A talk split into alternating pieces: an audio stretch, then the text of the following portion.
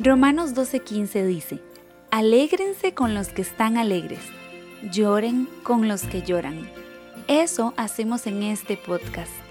Yo soy Rebe y te doy la bienvenida a Ya Somos Dos.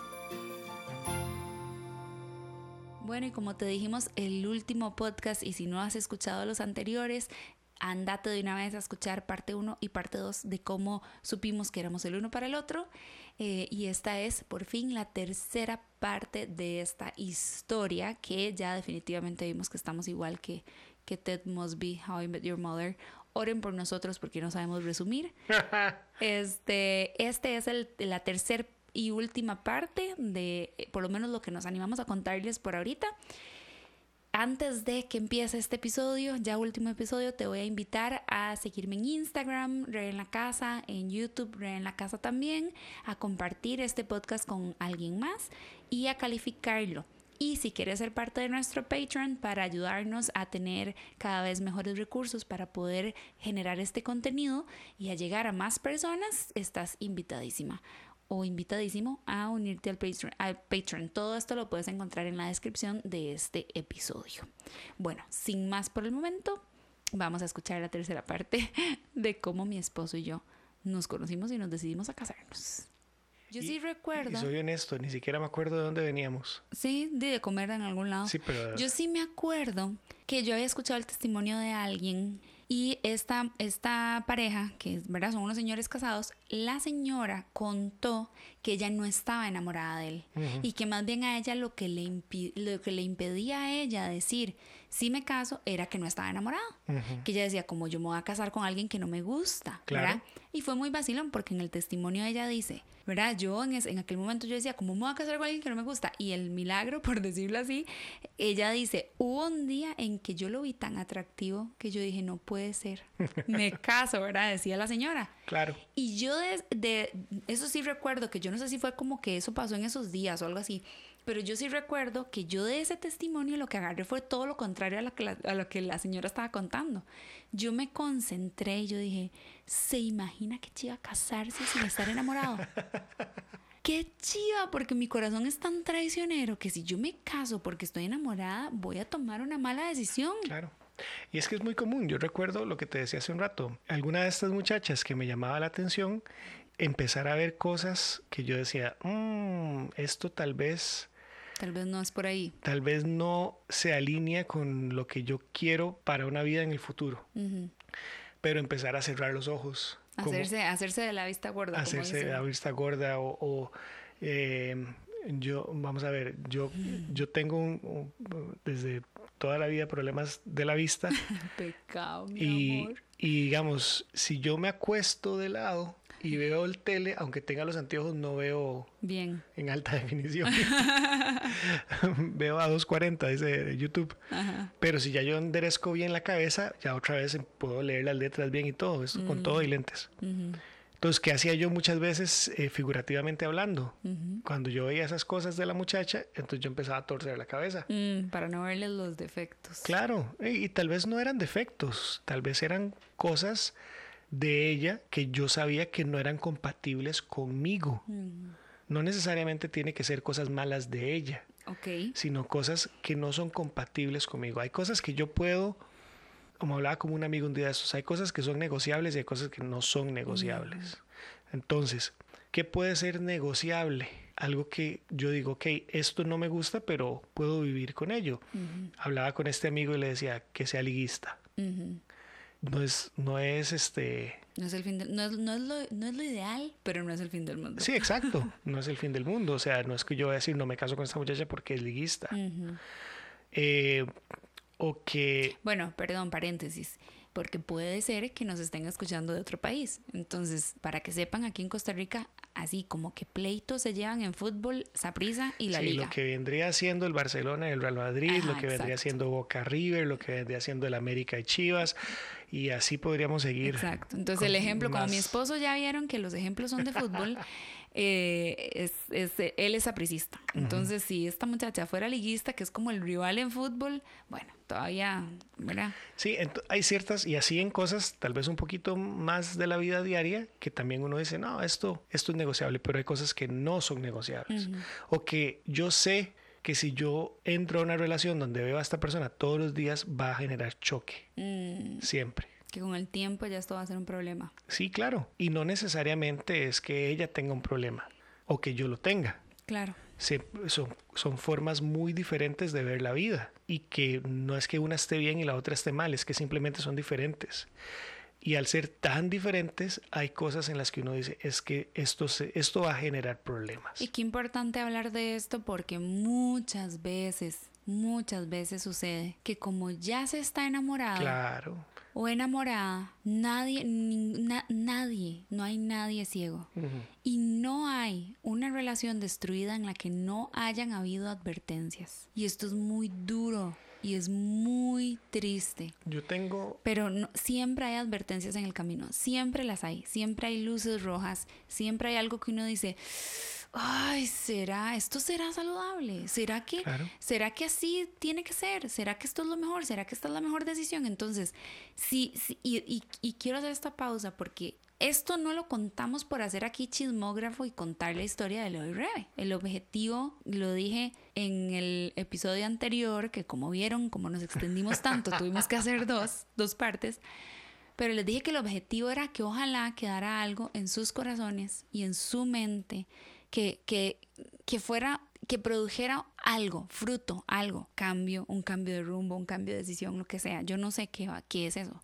Pero si en este momento, por ejemplo, estás en una relación y no te has casado con esa persona, no te has comprometido a vivir el resto de tu vida con esta persona, y hay luces rojas, hay advertencias, no vuelva a ver de medio lado para no notarlas, no se ponga los audífonos para no escucharlas, porque puede ser que las callemos por un mes, puede ser que las callemos por 10 años, pero en algún momento esas advertencias se van a convertir en una realidad. Ahí yo tengo una tía, pues claramente la conoces, que ella con su esposo, y ella no es cristiana ni, ni mucho menos, ¿verdad? Entonces, para que no asociemos esto con la religión o con la cristiandad, mejor dicho, que ella eh, sufrió bastante con, su esposo porque él, él era alcohólico. Y, y la historia de ellos es súper romántica y, y, en cuanto a cómo se llegaron a casar y un montón de cosas, es como para escribir un libro ahí romántico. Pero ella todavía incluso dice, yo sabía que él tenía un problema con el alcohol. Y ella lo dice con mucha resignación. Y antes de casarnos yo sabía que y no era un, un, tema que me tomó por sorpresa. Hay cosas que te hay cosas que pueden tomar a una persona por sorpresa, claro que sí.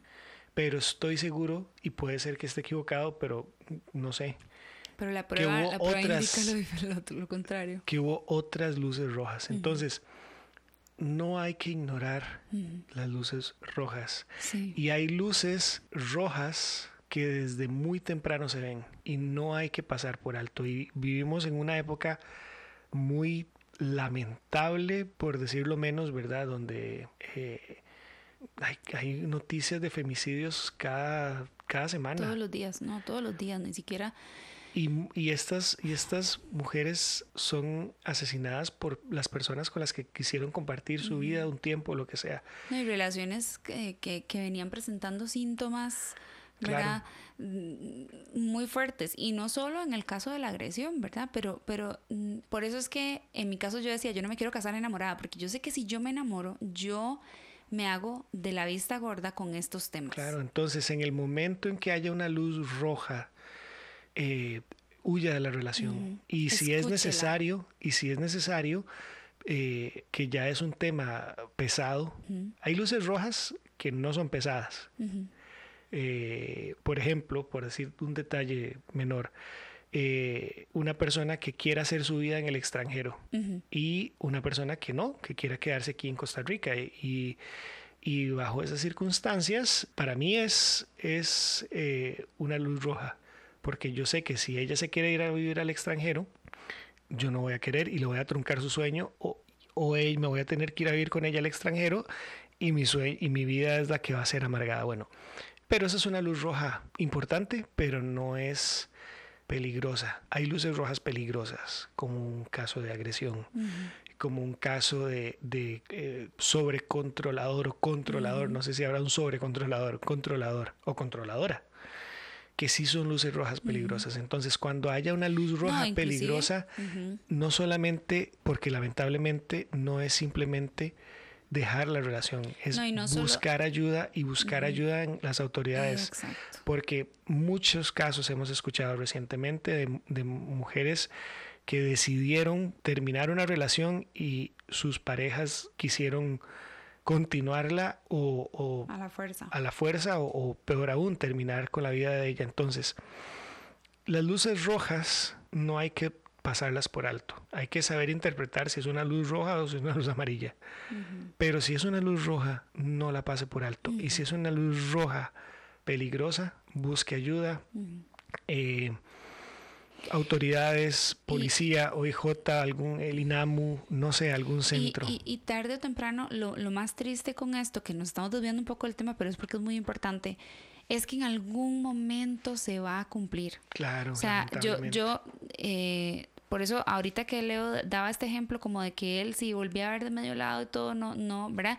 Uno tiene la tendencia que uno quiere como callar esa voz, que uno quiere no ver ese defecto de la persona, porque uno está tan enamorado y uno dice, no, no, no, se equivocó, fue una vez, no, no, no, no, y empieza a justificar y justificar y justificar cosas que en el futuro van a destruir la relación, que no necesariamente solo sean agresivas, ¿verdad? O temas de abuso, sino también cosas como, por ejemplo, una persona a la que, a la que evidentemente no le gusta trabajar, o una persona a la, que, a la que no le interesa su bienestar. O te digo algo que no es un ejemplo, sino que fue una de esas luces rojas que me terminó de terminar, que me terminó de demostrar que una de estas muchachas que te contaba hace un rato no era.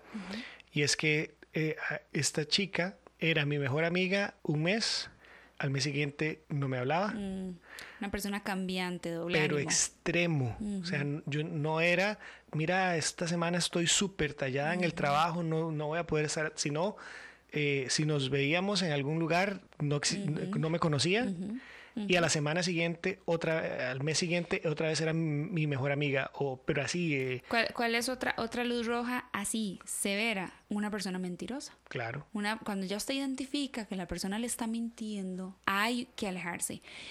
Iba a dar un ejemplo ya para, para retomar el tema de, de nuestra historia y es una amiga que con una semana, una semana de casada, una semana, el esposo le pegó con un pleito terrible, un pleito terrible. Y en aquella ocasión esa amiga me pidió llorando que fuera a recogerla a la casa. Yo la fui a recoger a la casa y yo le dije, yo sé que este consejo puede sonar como, ¿what? Una cristiana. Yo le dije, divórciese, salga corriendo, salga corriendo, vaya a la policía, denúncielo. Todavía tal vez, ok, está bien, una persona puede ser restaurada, sí, pero denúncielo, no se quede callada. Y esta muchacha se devolvió a la casa. Y hoy, creo que ocho años después, con dos hijos, se divorciaron. Y gracias a Dios, esa es, esa es la historia, que aunque suena muy raro que yo diga esto, pero en otros casos no es esa la historia. en otros casos, es, un, femicidio. En otros casos es, o sea, entonces, de verdad, tal vez, tal vez, no sé si te estamos aburriendo con esto, pero es que si, si hay alguien que está escuchando esto y dice, uy, que eso suena mucho a mí, por favor, busque ayuda. Por favor, busque un consejo de alguien sabio, de alguien con un buen testimonio, de alguien que usted sabe que tiene una vida que no es una doble vida, alguien que tiene una vida íntegra. Pero busque ayuda. Si a usted le cuesta salir corriendo, entonces busque ayuda. Está bien, tal vez no salga corriendo, pero busque ayuda para poder conseguir esa fortaleza para tomar una decisión sabia. Y además, algo sumamente importante que vos decías hace un rato, vos viste tu valor en algún momento en, que fueras virgen. O viste tu valor en que habías nacido y crecido en una familia cristiana. O viste tu valor en que estabas muy activa en la iglesia.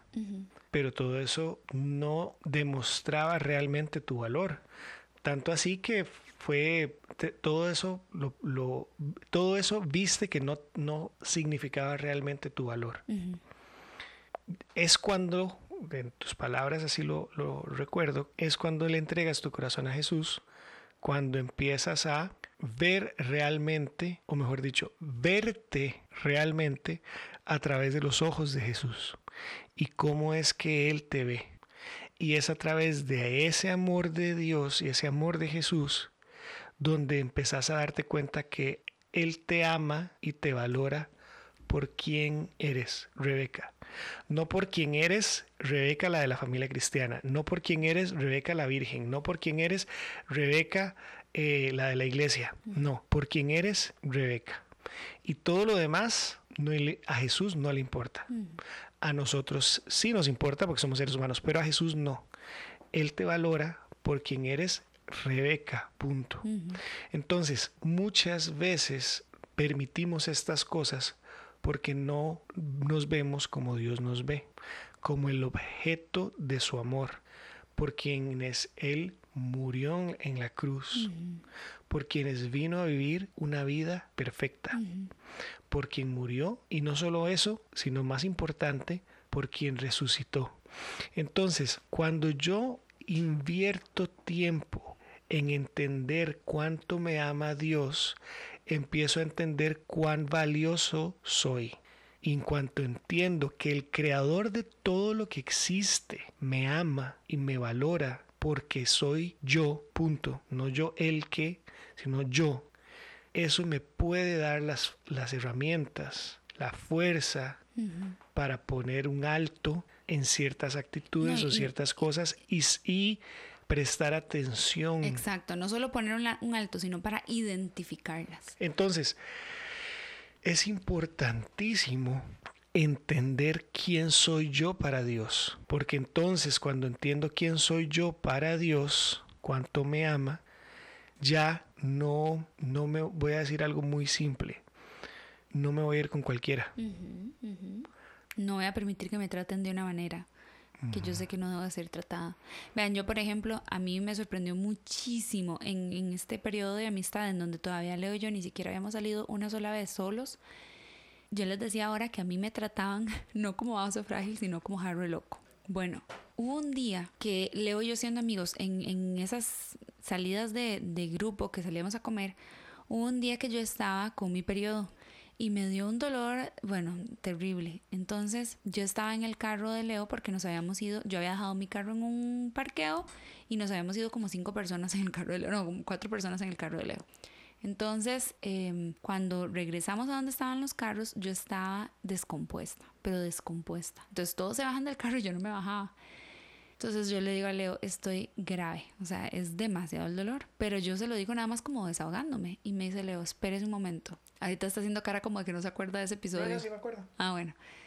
Me dice, espérese un momento. Eh, se sale del carro y yo estaba tan mal, tan mal, tan mal que yo nada más estaba recostada, ni pensaba ni nada. Y se fue a decirle a un amigo que si él podía hacerme el favor de llevarse él el carro, ¿verdad? Cuando llegó al carro me dice, Rebe, no se preocupe, tranquila, yo la voy a ir a dejar a su casa y este amigo va a llevar su carro. Y yo, ok, yo nada más leí la llave descompuesta y yo en la parte de atrás del carro. Me acosté y, y me dormí. Cuando llegamos a mi casa, Leo, tratando de despertarme, no me, no me tocaba el brazo, ¿verdad? Cuando uno, uno va a despertar a alguien, no sé, le mueve el hombro, lo que sea. Y yo empecé como a despertarme, pero muy lentamente porque me, me, había tomado unas pastillas muy fuertes para el dolor porque realmente estaba muy mal y había tenido, había perdido mucha sangre y todo, y entonces estaba descompuesta básicamente. Entonces un momento en el que sentí la mano de Leo en el hombro. Vean, yo no puedo describirles con el cuidado y con el temor a cierto punto que él puso un dedo en mi hombro. Era como una pluma. O sea, era como, esta muchacha es tan valiosa que yo no puedo tocarle el hombro. O sea, si me entienden, es todo lo contrario a lo que estamos acostumbrados, a lo que escuchamos. Uno dice, uy, ay, yo quiero una que me acaricie porque eso quiere decir que le gusto. y, y, esta persona no se atreve ni siquiera a despertarme. Y yo ese día, yo me acuerdo que yo llegué a la casa y yo dije, este muchacho es un extraterrestre. ¿verdad? No en, el, no en el mal sentido, pero yo dije, este muchacho, a mí nadie nunca me ha tratado así. O sea, a mí nadie, perdón, a mí nadie nunca me ha tratado con tanto cuidado como un vaso frágil, con miedo de que se rompa, con mucho cuidado, ¿verdad? Con muchísimo cuidado. Y en la primer cita pasó lo mismo. En la primera cita, Leo fue un caballero, o sea, yo me sentía como una princesa, pero no idealizarlo, sino que yo sentía, era, todo era sumamente caballeroso, le, le muevo la silla, o sea, me trató como si yo fuera una reina y yo dije, yo a mí nadie nunca me ha tratado con tanto valor. Ojo, no es labia, no es eh, no son teorías para conquistar. No, no, no, no, no. No, no, no. Es con cuidado. O sea, esa persona me estaba demostrando que me estaba cuidando a mí, que me estaba valorando a mí, independiente de independientemente de si algún día lo iba a volver a ver. ¿Verdad? Eso, eso me parece importante. Entonces yo me acuerdo que yo en aquel momento yo dije, ¿qué es esto tan raro? ¿Qué es esto? ¿Qué está pasando? Porque más bien estaba acostumbrada a que me trataran como un jarro loco. ¿verdad? Sí, y es que, bueno, por lo menos yo también pasé por un proceso en el que tuve que entender lo que yo valía para Dios. Y entender todo esto que les estaba diciendo hace un rato, un día lo entendí. No es como que lo he sabido desde siempre y todavía lo sigo entendiendo. Claro. Pero eso también me permite a mí ver a las personas así. Entonces yo no veo a Rebe como una chavalilla X. Yo veo a Rebe como una hija de Dios a la cual, respecto a la cual tendría que dar yo explicaciones a Dios, no a tu papá, a Dios. Y otra cosa con la que yo trataba a todo el mundo, es, pues, en este caso especialmente las muchachas, es que yo las trataba como yo quisiera que, que estuviesen tratando a mi esposa. O sea, yo trataba a la amiga X como yo quisiera que el amigo X tratara a ella. Y esto no solamente es, y es, no solamente es algo de hombres a mujeres, también es algo de mujeres hacia hombres. Porque una muchacha puede tratar a un muchacho como ella quisiera que, que traten a su esposo o puede aprovecharse de un muchacho por completo. Entonces, totalmente. Todas estas son, insisto, no son reglas sea, no quisiera que alguien termine de escuchar de este podcast y diga, bueno, ya sé. Entonces... Voy a apuntar aquí, la lista es esta, el checklist. Este es, esta es la este. receta, porque no, posiblemente otras personas que hablen con vos cuenten sus historias y van a ser bastante diferentes, porque Dios es un Dios personal, pero yo tengo que invertir tiempo con Dios permitiéndole a Dios enseñarme, permitiéndole a Dios trabajar en mí para que Él pueda hacer su trabajo. Y entonces Él me va a llevar a su plan. Y como decía Romanos 12.2, ¿verdad? Que dice la Biblia, que se los leí también, creo que fue ya en el episodio pasado, este que eh, nuestra mente tiene que ser transformada para que nosotros podamos comprobar su voluntad. Entonces, cuando nosotros invertimos nuestra vida, nuestro tiempo en Él, Él va transformando esas antiguas formas de hacer las cosas. En el caso de Leo, eh, de querer ignorar ciertas cosas que él veía, ciertas alarmas que él veía, o de querer él hacer piruetas para que lo volvieran a ver. En mi caso, eh, el dejarme llevar por mis emociones, ¿verdad? Y pensar que ya esta persona es, no tiene defectos, es perfecto porque estoy mega enamorada, ¿verdad? Eh, o porque eh, no tenía valor, no reconocía ningún tipo de valor en mí, ver normal que una persona me maltratara. ¿verdad? Entonces, cuando nosotros invertimos nuestra vida en que el Señor eh, nos moldee, podemos empezar a comprobar, a reconocer su voluntad. Y cuando empezamos a conocerlo a Él, empezamos a reconocer qué se parece a su carácter. Por ejemplo, a mí me gusta mucho dar este ejemplo.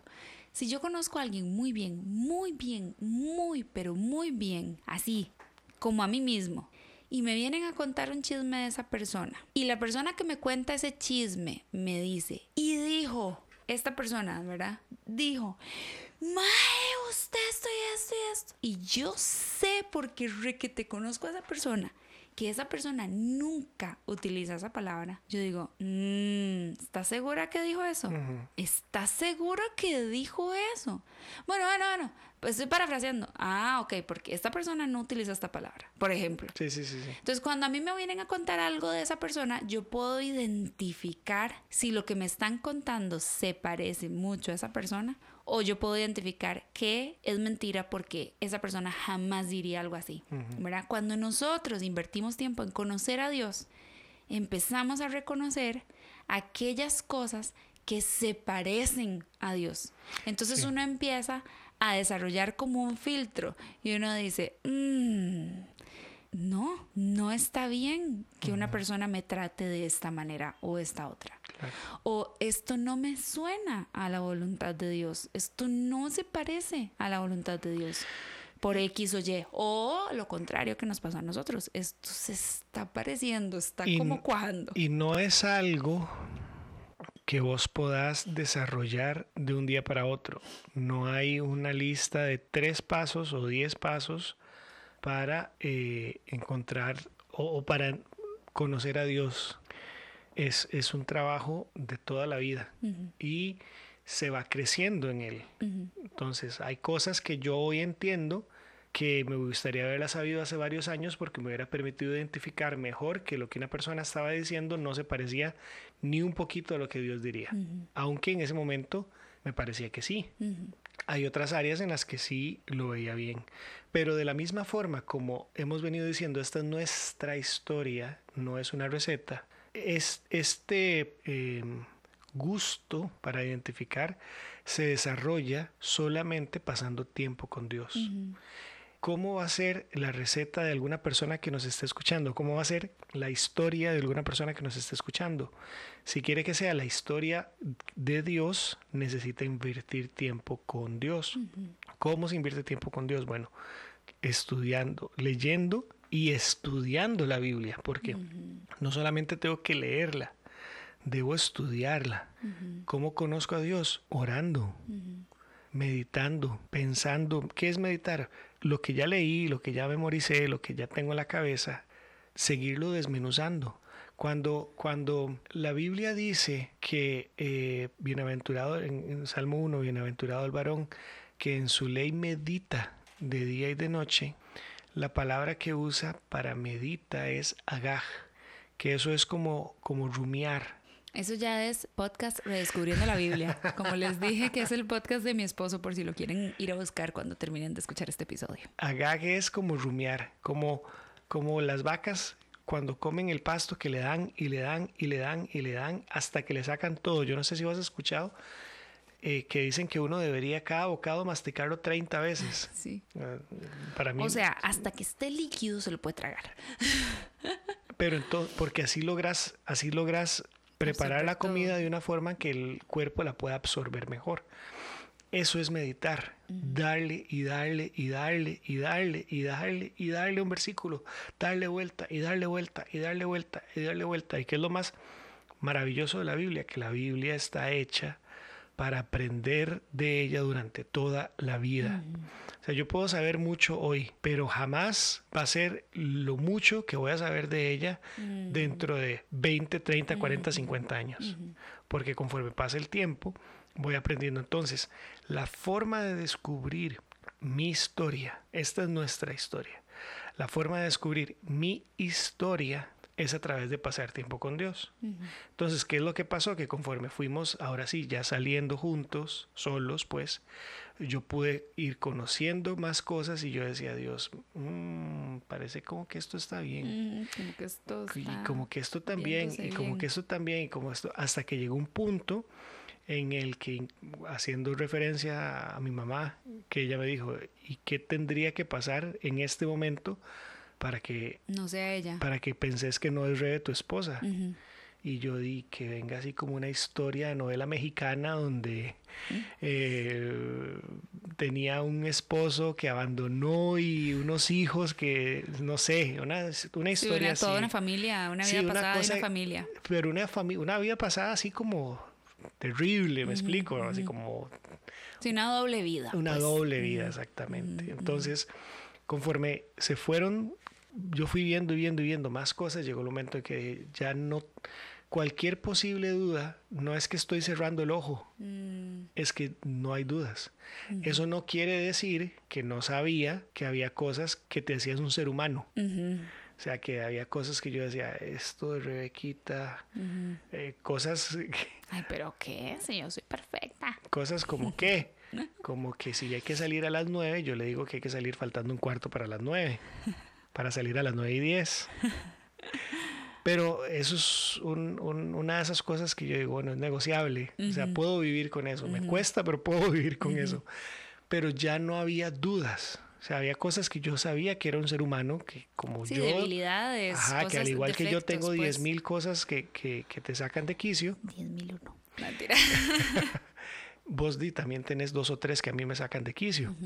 Pero no había dudas de que ya yo quería realmente compartir la vida. Eso no quiere decir bajo ninguna circunstancia que nuestro matrimonio es como una película donde vivieron felices para siempre Y no hay diferencias. y no hay, no, por supuesto que no, y, y hemos tenido nuestros momentos muy felices, pero también hemos tenido nuestros momentos complicados Sí. y nuestros momentos de eh, demostrarnos que nos amamos porque sabemos que necesitamos demostrarnos amor, pero no porque queramos demostrarnos amor. Y qué importante porque de fijo vamos a hablar de eso en algún otro episodio, en algún otro, en algún otro temporada, no mentiras.